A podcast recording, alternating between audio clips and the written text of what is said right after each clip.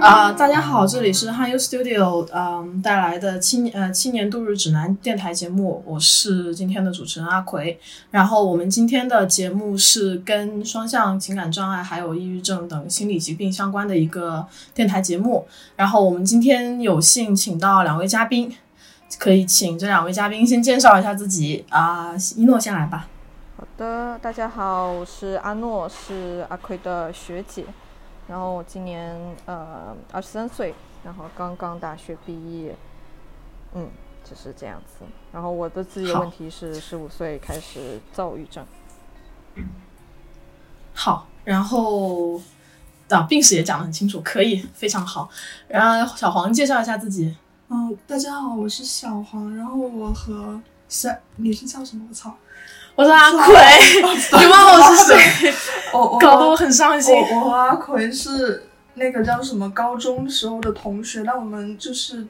要出国一起学托福认识的。然后我现在是日本留学生，我现在是大四，马上要毕业，我也是二十三岁。我从抑郁，我应该是一直是双向，但我之前诊断的是抑郁，然后我抑郁应该已经有七八年了，老双向了，老抑郁了。谢谢。可以。那我 最后介绍一下我自己，我是也是留学生，然后跟一诺是同一所学校，呃，大概是今年呃叫什么十一月份度过那个两两周的那个隔离之后，诊断才发现以前有过双向，然后现在是有一点抑郁症的症状，然后。大家要要要讲一下，就是大概是怎么样发现自己有这样的一个情况，就是说你在什么一个时间点意识到自己需要去做一个治疗，或者说你感觉到什么不对劲，然后就是你周围的，就是你周围的环境啊，还有呃社交啊之类的，有没有对你带来什么样的影响？呃，我是当时十五岁，然后高一，然后当时就心态状况就非常就不太好，就是每天在学校的时候就非常开心，然后回家路上的时候就感觉自己逐渐不好，然后自己大概也有意识到这个情况，然后我的一个呃发小，他的妈妈刚好是附近医院的心理科医生，所以我是通过他直接找到那个阿姨，然后去聊天的，嗯。嗯，那那那个时候有没有说呃，怎么讲呢？就是说有没有一些就是治疗的一些手段，比如说是靠心理治疗，还是说怎么样？呃，当时没有，然后主要也是一开始，呃，到底具体是什么情况，没有进行一个很系统的一个安排，但是具体一些措施，比如说当时就呃不打算在国内继续高考了，只是转而去读出国这样子，因为压力会稍微小一点点。嗯，但是当时没有使用好，可能是这样。小黄呢？小黄当时有没有什么症状啊，或者说留意到这一点呢？对我当时其实我自己最开始告诉我有抑郁的时候，我是自己毫不知情的，因为我初二的时候是被诊断出，就是我甲状腺有那种青春甲状腺的症状嘛，嗯。然后我就去做了个检查，然后就被告知说我这个这个病伴随着我有一点抑郁，就是轻微的抑郁，但我当时是一点感觉都没有，一直到我高三左右，因为我是高三出的国嘛，然后一直到那时候都没有什么感觉的。我当时出国的理由也跟一诺差不多，因为我可能就是想逃避高高考嘛，就觉得好像出国会比别人轻松一点或者怎么样，反正就很受不了高考那种很压抑的气氛，然后我就出国了。然后我发现我第一次意识到自己就是有抑郁症，可能是因为我当时就是考在日本考大学，可能跟在欧美有点不一样，因为我们要参加一个日本留学生考试，就相当于留学生、大家一起参加日本的高考这样，虽然不是高考，只是针对留学生的高考这样。然后我是在当时准备的过程中呢，自己就稍微感觉有点压力大嘛。然后压力大之外，我当时有两三个在语言学校玩的比较好的朋友，然后那两个朋友就说我最近很奇怪嘛，但其实我自己感觉就是初初中有人说过我很奇怪，我不知道自己是哪里奇怪，然后他们两个就我在语言学校朋友开始孤立我嘛，然后开始孤立我之后，我就发现自己慢慢的变得不爱出门，也不爱跟别人说话了这样的情况。我记得当时我好像是有大概一个月都不出门，就不想出门，也没有动力去做任何事，就只是待在家里，做题或者是怎么样的。然后那时候我就开始感觉自己有一点不对了。然后就去做一下诊断之类的。对，哦，之前我听你说过。对，那这边先讲一下，就是作为一个呃双向情感障碍和抑郁症的一个大致上的临床还有症状的分析。嗯，双向情感障碍它实际上大概是也叫做躁郁症，然后它具体的表现就是可以作为一个参照，然后以自己的一个心情来作为理解的话，就是在会短短时间内，嗯。抑郁还有躁狂的这两种病症，呃，反复交替，然后并并且持续呃两周以上，然后包括在那个躁狂的时候会有，嗯，怎么讲呢？就是睡眠时间会减少，然后精力会比较充分，然后。处于一个内分泌比较失调的一个情况吧，可以这么说。然后我又说什么说的不对的，就是欢迎两位嘉宾就是打断我，结合自己一些啊感觉不对劲的症状啊什么之类的可以加以补充。然后我们今天聊这个节目，主要是想要分享一些啊跟这方面的经验，然后结合大家的自己的一些啊往往那个过往的经验啊，还有一些遭遇啊，就希望能够以一种希望不希望这个病。就是怎么讲被污名化吧，因为毕竟现在对这个这个东西的这个讨论还蛮蛮蛮夸张的。你们平时有有在就是看到一些很奇怪的东西吗？就比如说对这个病的评价啊，就是你你会觉得说会对这个有有什么压力吗？随随意发言。我先说吧，就我其实真的觉得人们对精神病或者心理疾病这方面的看法，就是感觉是一种离自己很远的，或者说自己还没有注意到自己有这个病。的情况其实是蛮多的，因为我留学的，根据我个人留学的经验来说的话，我觉得人在国外的时候会其实把喜怒哀乐都放大很多倍，就是人在国外肯定会多少对自己的环境有点敏感或者怎么样的。然后我身边关系好的人，关系好的人里面的话，据我所知已经有三四个是愿意公开自己是有这个病的人的，但我觉得其实。远没有这么少吧，就其实大家没有很关注这方面的情况，也不是很愿意去看医生。就像阿奎说的，这个病真的就被污名化的蛮严重的。确实，一诺刚刚要要说什么？呃，我觉得首先每个人的情况都不太一样，嗯，具体要怎么自己去看待这个问题，其实本质上跟自己的很多原因的，比如你到底是怎么构成，你的家庭是什么样。但是总的来说，我觉得是要比之前要好很多的。我个人还是比较对这个事情上来说比较乐观一点点。嗯，我觉得可能很多人知道，但是他不一定说。但是他怎么样去处理这个问题？我觉得这应该是要尊重本人的一个意愿，就是他愿意去跟人交流或者是怎么样。但是首先，我觉得我公开的话，我们可以给他提出好几种方法。嗯，但是你比如说有一些他就是学心理。科这方面的，那么他其实如果要去找医生的话，其实他的治疗方法对他来说是非常不完全没有用的，因为他知道每一步骤该怎么去做。当他已经知道的话，他自己再按照这个方法给自己去做呢，就不一样。所以可能很多人要基于各种不同的方法，甚至有些比如说可能宗教也是一个能够帮助到你的一个方式。所以我其实倒没有觉得说，我觉得近几年污名化这个事情其实已经越来越少了，身边的人。呃，怎么去看来？其实年轻一代，我觉得在逐渐的变好，所以确实，对，我觉得这个到现在已经变成一个真的是比较普遍的一个情况。我当时去看心理，就是我确诊之后，当时哦对，当时我确诊还是因为就是跟一诺的时候去吃饭。然后整个人心里感觉不太对劲，一诺就建议我去那精神科那边测，然后结果真的是那个以前得过双向情感，然后那个时候我都不知道，然后到后面就是现在的话是有一点行为抑郁症，抑郁症的那个症状啊，现在还没有回去复查，但我觉得应该应该好很多，因为回来的话毕竟还是有朋友陪着，就我是二位嘉宾，玩的很开心，所以就是我觉得对于我来讲的话，调节的话，嗯。朋有朋友陪着，然后就是怎么讲呢？有一个人就是以正一个正确的方式去倾诉自己的感情、自己自己的心情，或者是啊一些情绪的话，应该是一个比较好的一个调节方式。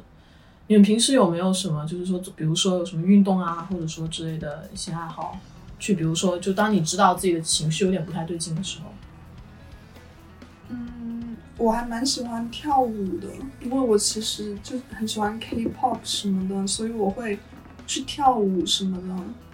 就感觉运动还是蛮有帮助的。就其实它会好像是会分泌多巴胺还是什么，我不是很清楚，我不是专家，但我感觉运动的话，其实就你运动完心情会变得很舒畅，至少。嗯，确实，健对，没错，多运动会分泌多巴胺，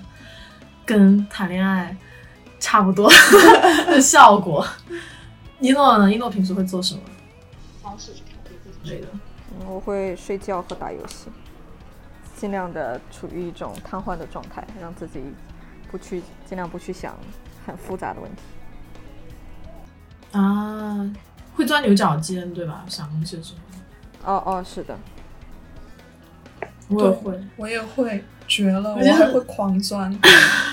尼玛不让我钻，你要狂钻，而钻。且我建议最好和一些没有完完全没有任何共情能力和他同情心非常差的朋友们去聊天，因为这些人就不会被绕进去，他们就会很直接的问一些逻辑问题，然后虽然会有一种不近人情的感觉，但是非常的好调节，比起比起想要共情，但是他们又说不过你，然后就会不断的绕进去。会吵起来。确实，确实很那个。那你觉得这个是这个东西对你平时的学业什么之类的会有什么影响？我觉得见仁见智吧。我的话，当时严最严重的情况下，那就是休学喽。然后呃，家庭亲人方面的话，那就比如说，嗯、也没有什么特别大的影响吧，我觉得。就是你都休学了，这叫这就不是特别大吗？而且我记得你好像去了非洲支教有七个月，对吧？对啊，但是那个那个、哦那个那个没有什么太大的关系，其实，那个完全是后来状态好的时候自己去，就是他本身不会对于我什么心灵的调节和和寻找救赎这个事情没有任何的关系 但是我觉得肯定对你也有一些帮助啊。啊。就毕竟可能就是可能跟跟跟这个东西跟这个疾病没有什么关系，但是我觉得你本身去这个对对你整个人的改变应该是还有蛮大的。那那那个那确实是虽然没什么关系，但但我经常聊偏，所以没关系。我跟你讲这个，但已经很厉害了，我觉得就是对于去非洲这件事，你踏出了这一步已经很厉害了。就如果是我的话，我可能没有办法想象自己做那种事。当然，就是我也有想过就做一些这种事情嘛，但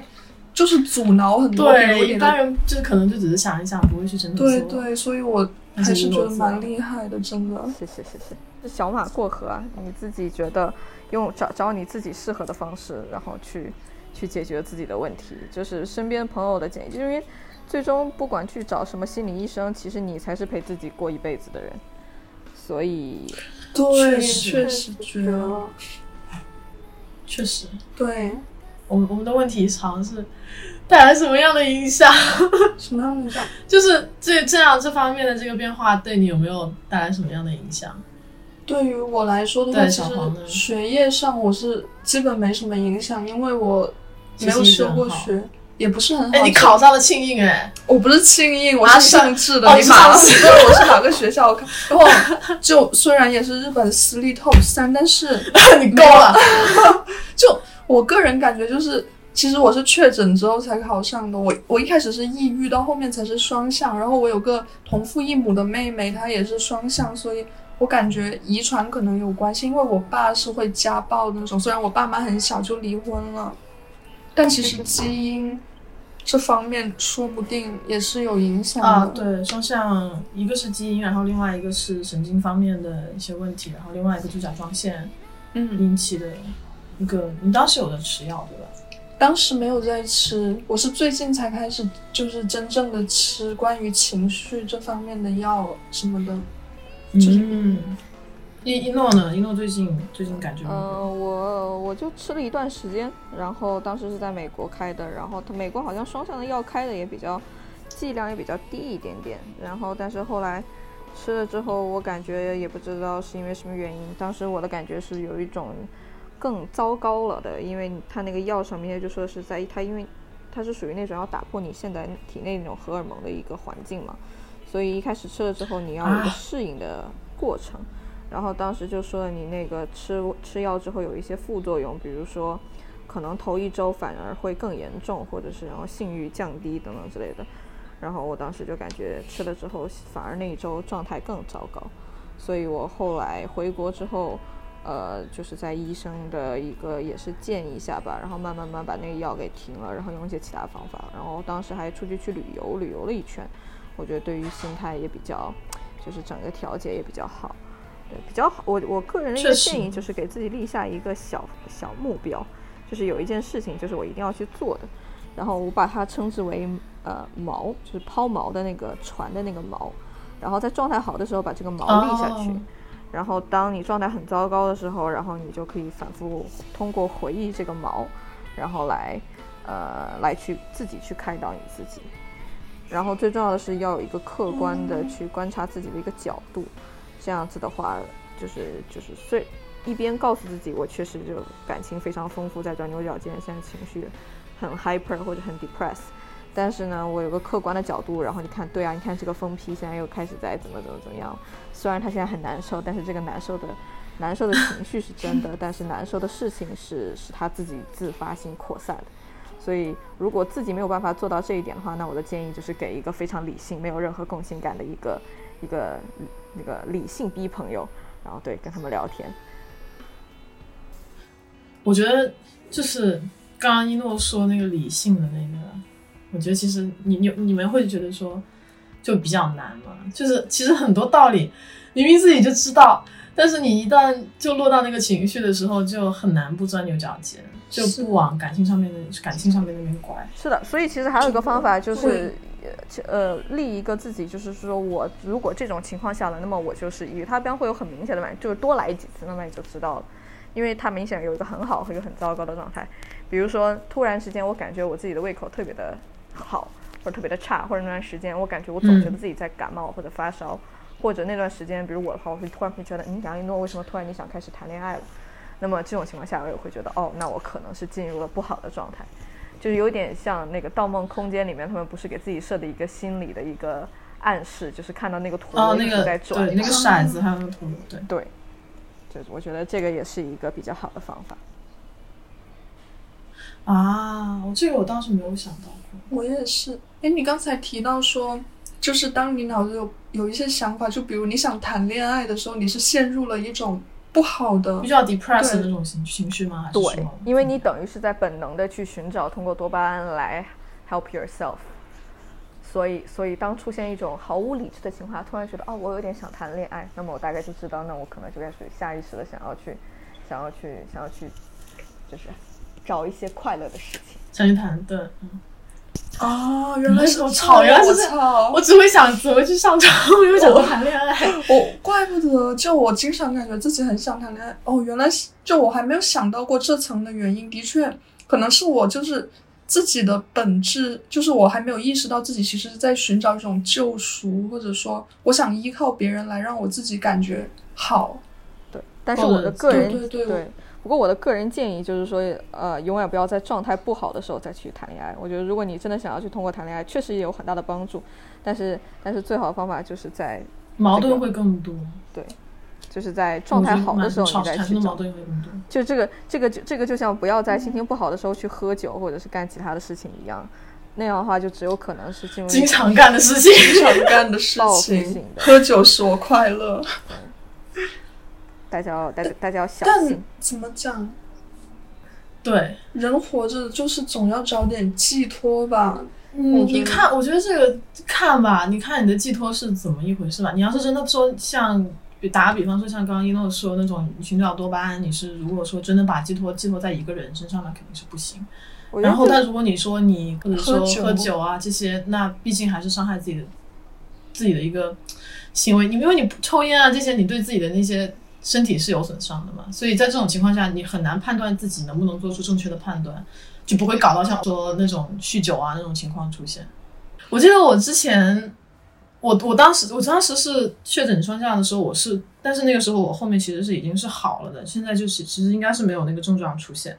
我觉得我当时是呃跟环境有关吧。两三年前我还在西雅图的时候，我觉得那个时候，嗯，我要说人坏话，哎不，反正我觉得他们应该也不会听这个节目。就是周围的朋友当时结交的不是一些很好的人，就虽然有一个我很亲近的朋友很照顾我，但是你周围的室友啊、朋友啊都是那样的人的话，实际上很难对你的身体健康会有一个很产生一个很大的影响，就可能你自己都适应不到。然后在此之前。其实我都觉得我是一个就比较乐观吧，我觉得就是我觉得这种抑郁症啊，还有这东西，其实跟我是没有什么关系的，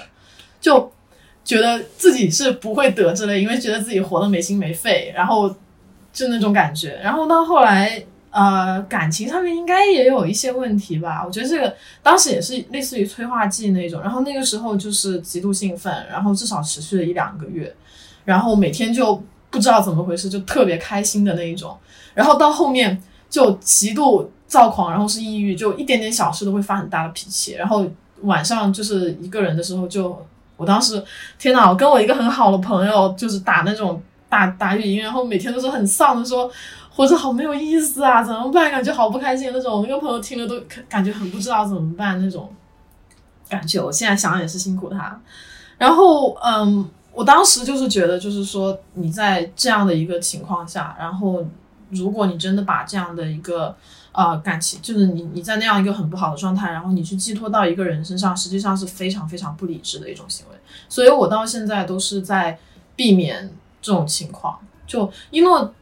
好像谈谈过恋爱没有？这两年，就是你在你在那个呃确诊，就是差不多是在那段时期后面，你有跟人发就是有什么亲密关系吗？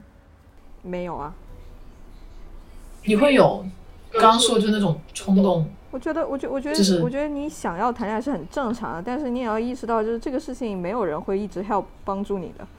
然后，然后，而且你，你除非，你除非，而且你能找到一个人，这个人还非常的怎么说，非常的有责任感，或者他能有足大足够的心理承受能力，还能跟你分摊痛苦，这个概率是很低的。那这样的话，就不要就是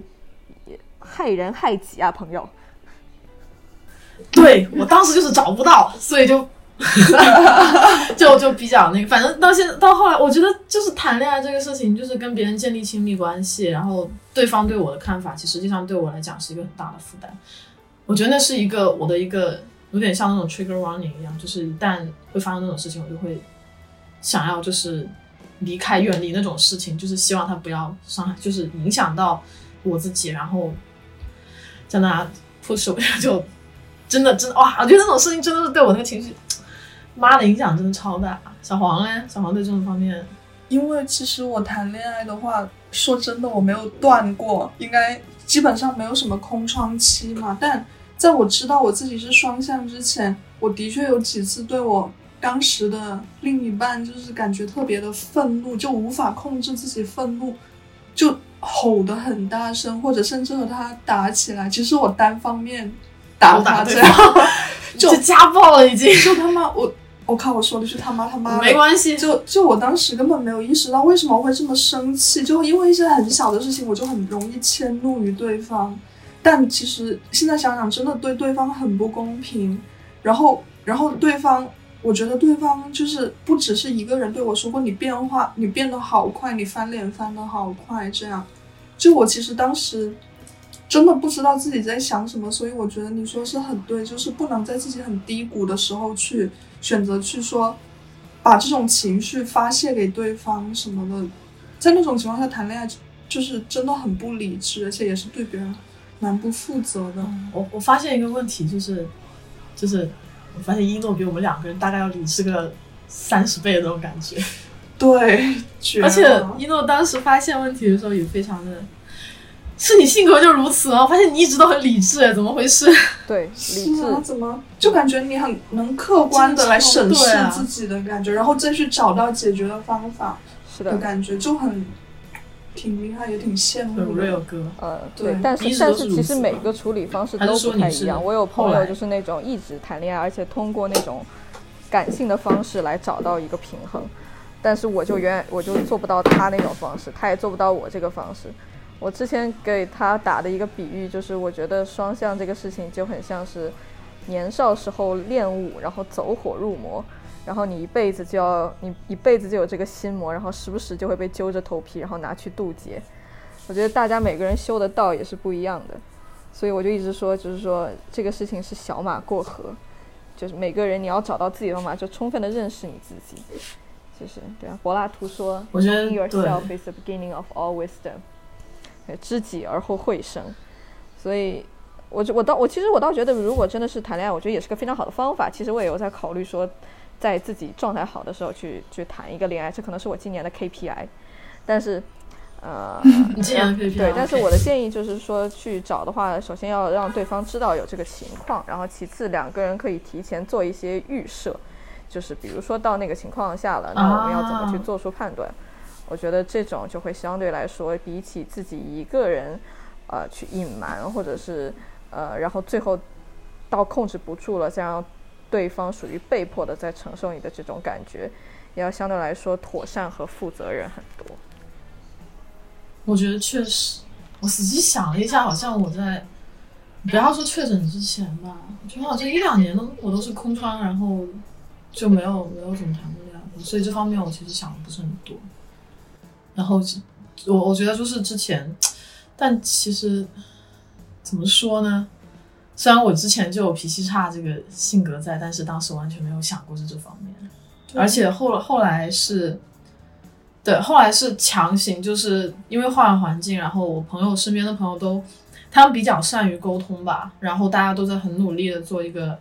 交流，然后呃，在这样的情况下，才比较就比较好的达到一个，就是把自己强行把自己脾气差的那个缺点纠正过来了。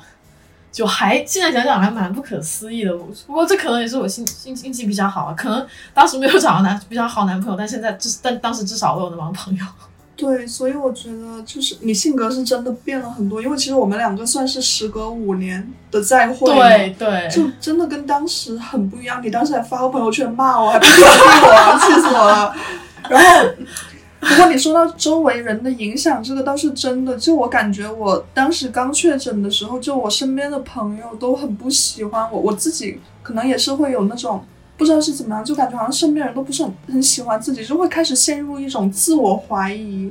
的情况。就是，但我觉得你要去。跟跟一种就是不会让你怀疑自己，让你觉得你们是在互相支撑的人去跟这种人交朋友是很重要的。嗯，站在一个平等的位置上去交流，然后对，根据我觉得建议的另外一个方法就是是可以在状态不好的时候告诉全世界，我现在状态非常的不好，所以，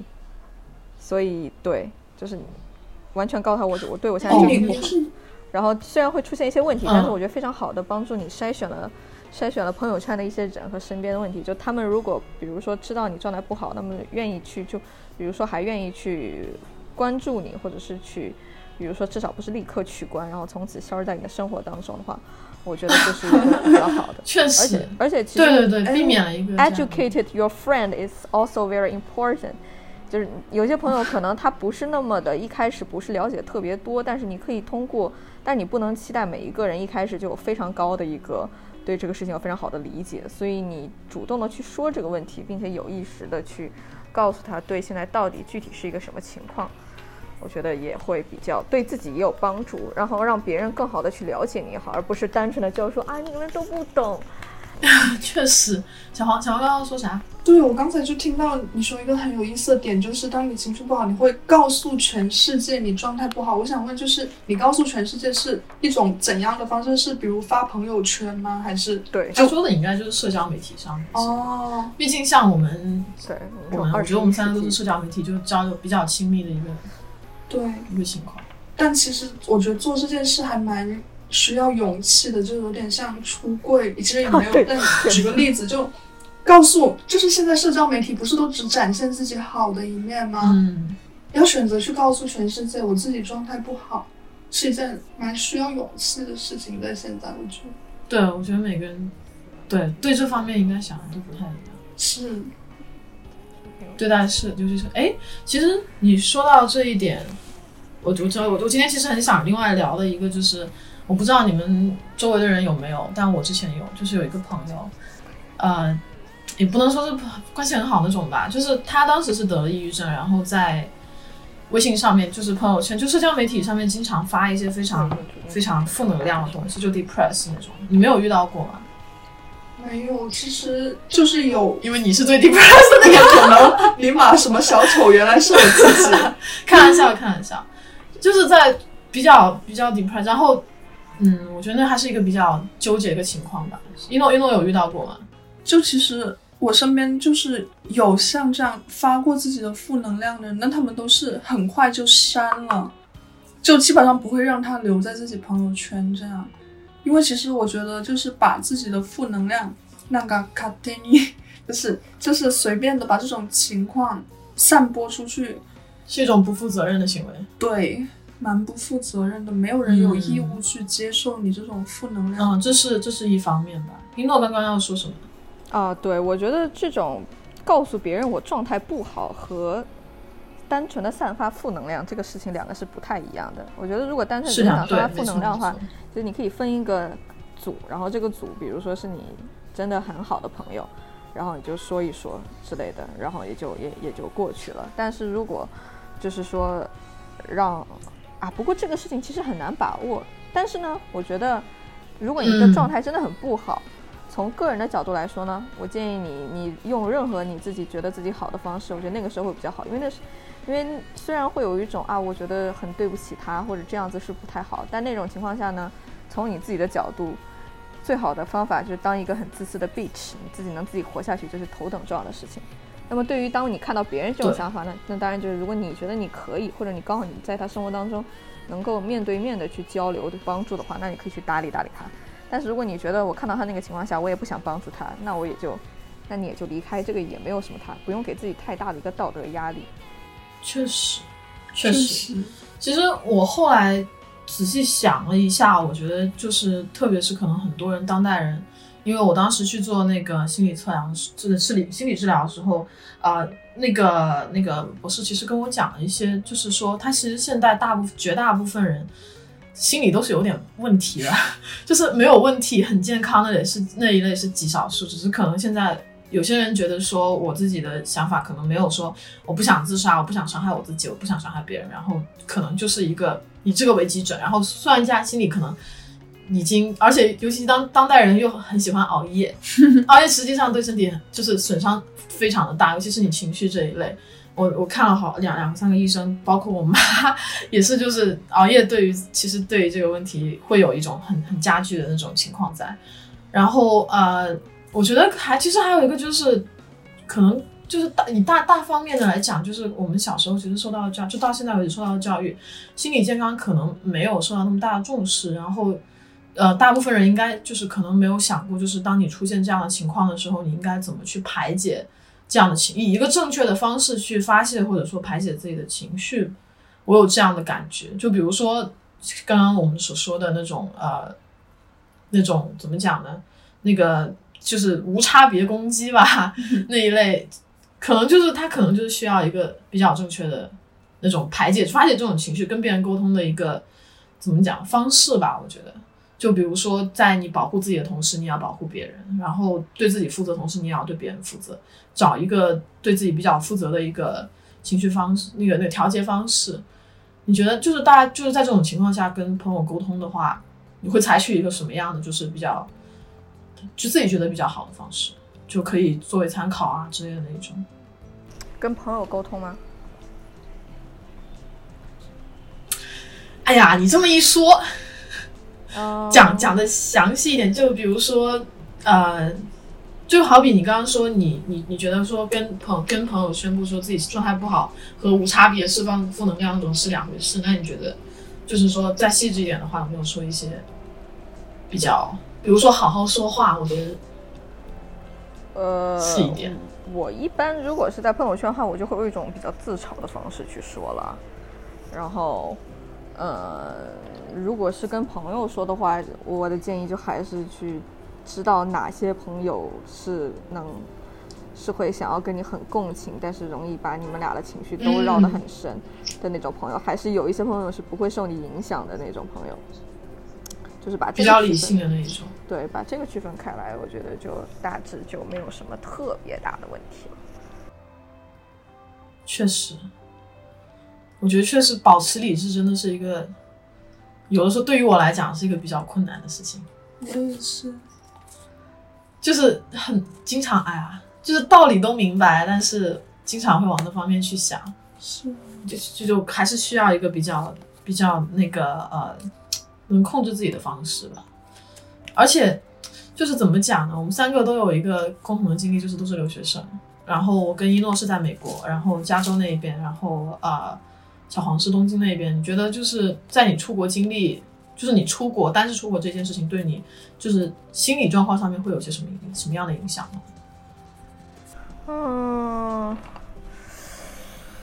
我觉得其实不是特别的大，因为因为这个本来就是一个周期性的问题，就是它好的时候呢，也就是好；它不好的时候呢，你在哪里也都不好。对，外面自己照顾自己的那个比例会比较大，然后你在国内就会有父母干扰，也不是说干扰吧，就是相当于相当于一种就是加加入到你的生活进来，反正就会兼顾很多东西。小黄呢？小黄你在东京怎么样？其实我在东京，我觉得算挺好的了，因为文化差异还蛮没有，应该没有在你们那边那么高吧。嗯就我感觉我，我觉得他说很对，就是你出不出国，其实也没有太大关系。因为我觉得我高三的时候应该已经出现了那种就不怎么想跟人交朋友的状态。我就算那样在国内上了大学，可能会更自闭吧。而且国内的大学就感觉人和人的距离你是被迫的拉近了，因为你住校嘛，因为基本上都要选择住校，然后那种情况就是对吧？你一个人跟六个人一起生活，或者更多，你们甚至没有什么隐私。啊，对，对，所以我其实蛮不能接受。我也不能接受，对，我也是从小到大没有住过宿舍，所以想一想都觉得有点有点窒息，。有点窒息，可能是因为没有没有过那种经历吧。我有过，所以我更窒息。你妈，哎，对，那种被迫的那种，嗯，我觉得真的是社交环境对于一个人真的影响还蛮大的。尤其是你，你被，尤其是你在国外，实际上你可以选择，就你你至少你可以选择你跟什么样的人玩，或者你跟什么样的人住一起。嗯，在国内的话，在国内读大学的话，我觉得应该不见得吧，除非你走读之类的。国内好像很少走读，不过我不清楚。我认识的好像基本上全是这个住宿住校。对，确实是哈。一诺，一诺，你觉得有没有觉得就是说，呃，哦，对我其实觉得有一个点就是你在国外的时候，你光是对自己负责任，其实花花去了很多注意力还有时间，对，可能就这方面会就是感觉上面会少一点。然后因为周围很多事情需要你自己亲自去处理，比如说就是呃那个叫什么？做家务啊、租房啊、房东啊，然后还有一些啊、财务上的一些事情啊，然后学校一些事情又比较忙，作业又比较多，然后啊、还有应付老师啊，然后还有一些生活上的一些，你比如说看病啊，或者说就注意身体健康啊、买菜啊那些，我觉得那些会转移一些注意力。一诺，一诺，你觉得呢？哦，我觉得这些事情毫无疑问让我的心情更加崩溃了，没有任何能帮我转移注意力的事 情，而且我一点都不想再做这些事情。不会吗我想洗碗，然后我也不想，就是我除了我除了当一个废猪之外，我不想做任何其他转移注意力的事情，就看书什么我都不想，我就只想 我就只想躺在床上，每天就早上起来，然后就开始打打 Switch。就那个时候情况下，我连我连看小说都没办法转移注意力，因为看小说我都觉得耗费了我很大的精神。是哦，嗯，但我确实，不过你不过嗯，那你在那个时候你会想去做做一些自己喜欢的事情吗？比如说爱好之类的。呃，我没有什么爱好，那个时自候慰不算，我觉得自慰不算，我我那个时候没有。我觉得那个时候，那那那那个时候，我最想做的事情就只是当一个，就只想去住进老人院、养老院。就是躺躺在床上，我也然是后觉得什么都不做啊！我那个时候做节目，我我当时好像是空窗了四个月还是三个月，没有没有搞这个吧。然后呃，还有什么？还有一些手工啊，还有看书啊，然后还有一些啊、呃平时的一些爱好都完全都没有进行下去。对，因为其实管理好情绪，感觉已经是用尽了自己全部的力气，这样就真的什么家务啊，什么都不想做。但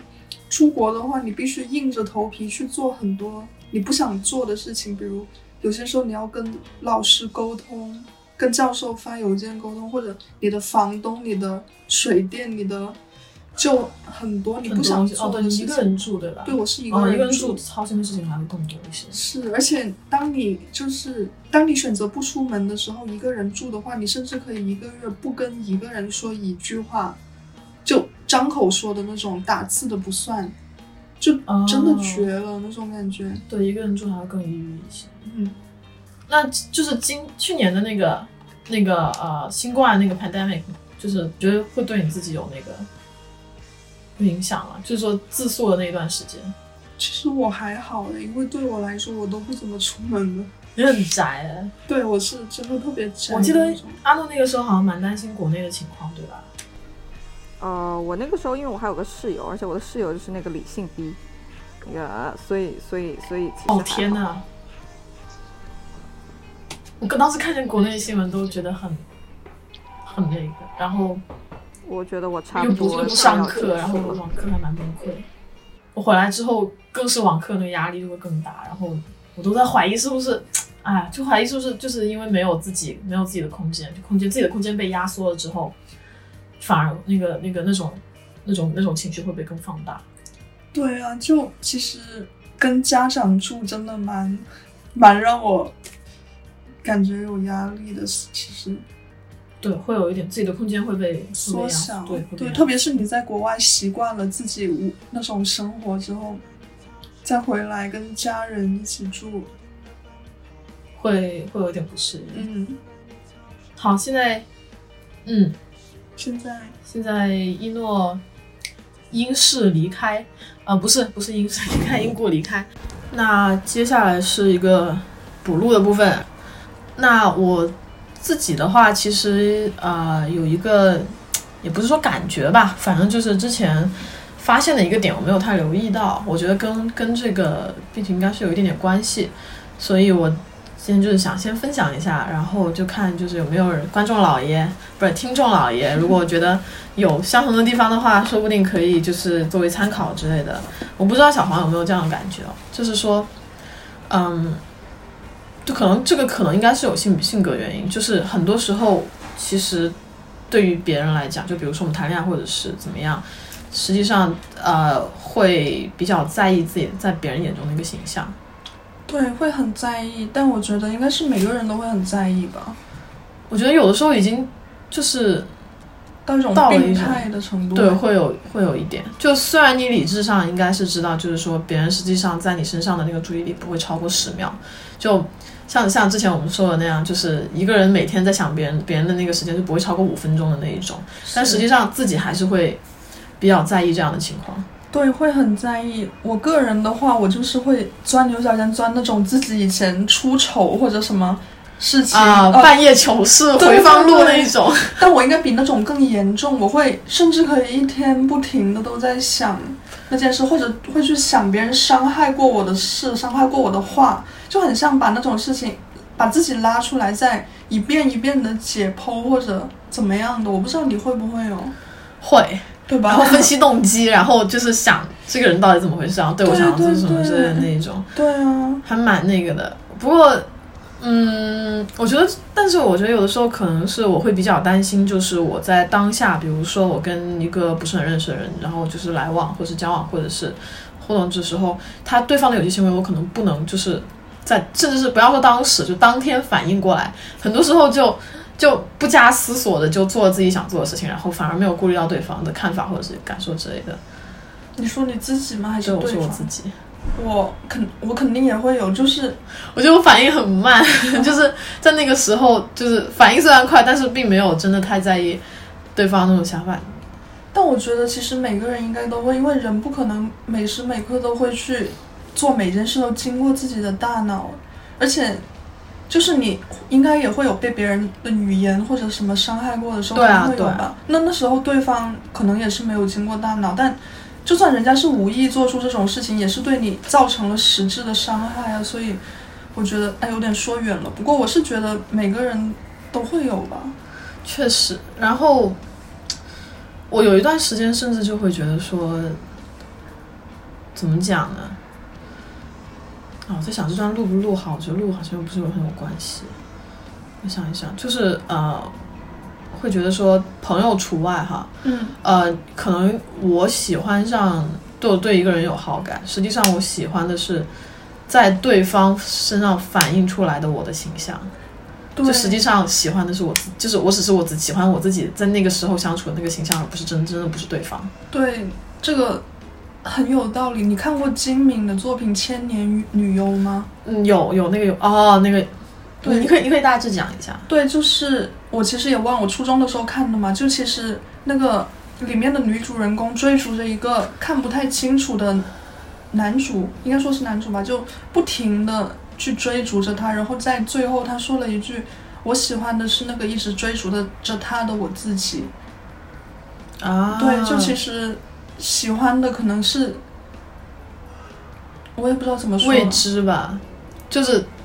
自就是他可能是怎么讲？如果是我的话，我会觉得说心里会有一种预设的，就是如果我跟这个人在一起，我会有一个什么样的行动，或者说是一个什么样的行为，然后我可能会因此会喜欢上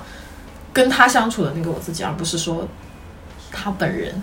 这样一想，哦，感觉还蛮自私，我不知道会不会这么想。然后我当时跟那个心理医生讲说的，其实那个心理医生跟我讲了一招，就是在这种情况下要怎么应对之类的。他就说，一个就是先去那个